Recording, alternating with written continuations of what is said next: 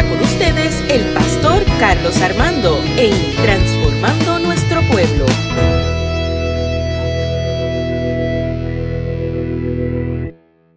Los textos bíblicos no son para utilizarse por pedazos, aunque nos guste mucho hacerlo.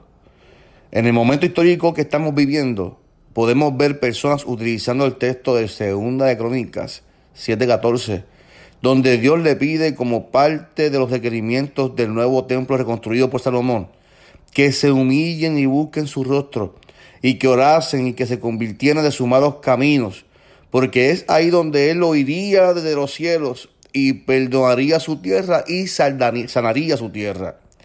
Digo esto porque la palabra de Dios se pudiera entender que tenemos que humillarnos porque lo que estamos viviendo es consecuencia de nuestros pecados y si nos humillamos, Dios permitirá que dejará de ocurrir desastres naturales. Lo primero que quiero mencionar es que la manera que estamos utilizando el verso es incorrecta.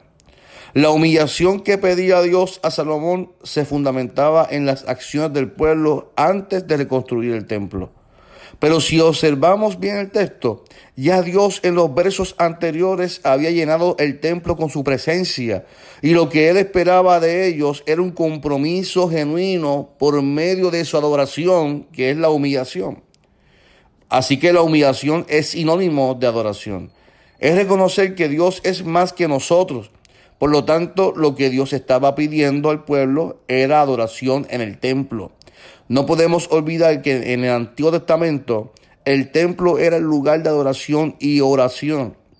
Ahora bien, si leemos y utilizamos el texto hasta ahí, nos deja, un sentido de culpabilidad. Así que es lo que, lo que utilizamos.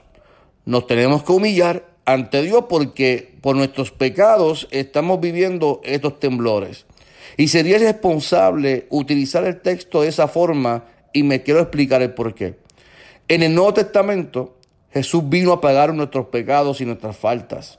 El humillarse para que Dios enderece nuestra tierra sería olvidar y despreciar la muerte de Jesús por, nosotros.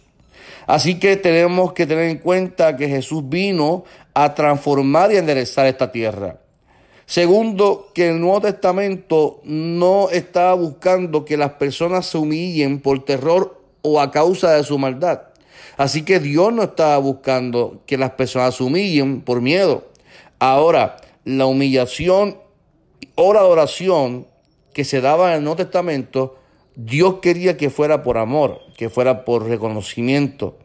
¿Qué es lo que quiero decir? No podemos continuar adorando a Dios por miedo a que Él nos siga castigando, porque lo que estamos viviendo no es castigo, nuestra humillación o adoración a Dios se debe de fundamentar porque hemos decidido seguir a Dios, porque Él nos ama tanto con amor eterno.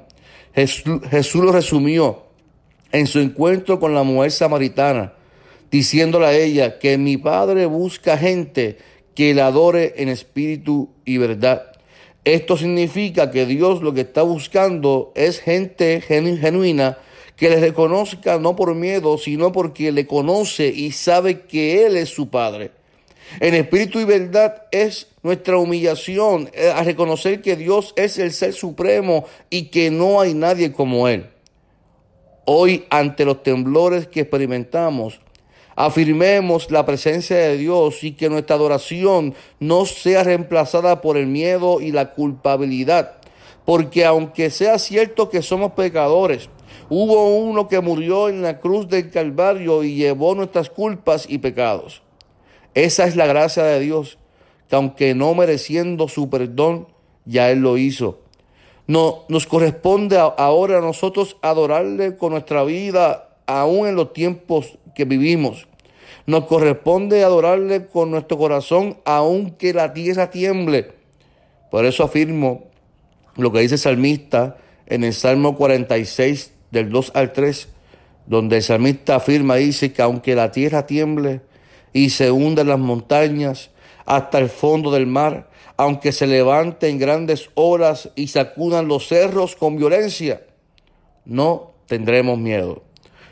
Hermanos y hermanas que me escuchas, no tengas miedo, continuemos adorando a Dios, continuemos humillándonos a Él, no por miedo, no por terror, sino porque le amamos. Jesús dijo, en el mundo tendremos aflicciones, pero confiad porque yo he vencido al mundo. Vivamos tranquilos, aunque alertas a lo que estamos viviendo y responsables a lo que estamos viviendo. Pero nunca, nunca te humilles ante Dios por miedo. Nunca te humilles para que Él evite situaciones que vamos a, vivir porque somos seres humanos. Y aunque vivamos tiempos difíciles, Él siempre está con nosotros. En Isaías Él le dijo al pueblo, aunque pases por las aguas, no te ahogarás. Aunque pases por el fuego, no te quemarás. Ese es el Dios, que aunque la tierra tiemble, Él está ahí contigo y conmigo, abrazándonos y cuidándonos, porque Él es así. Él lo decidió hacerlo. Él decidió amarnos con amor eterno. Dios te bendiga. Este es tu pastor, Carlos Armando, en transformando nuestro pueblo.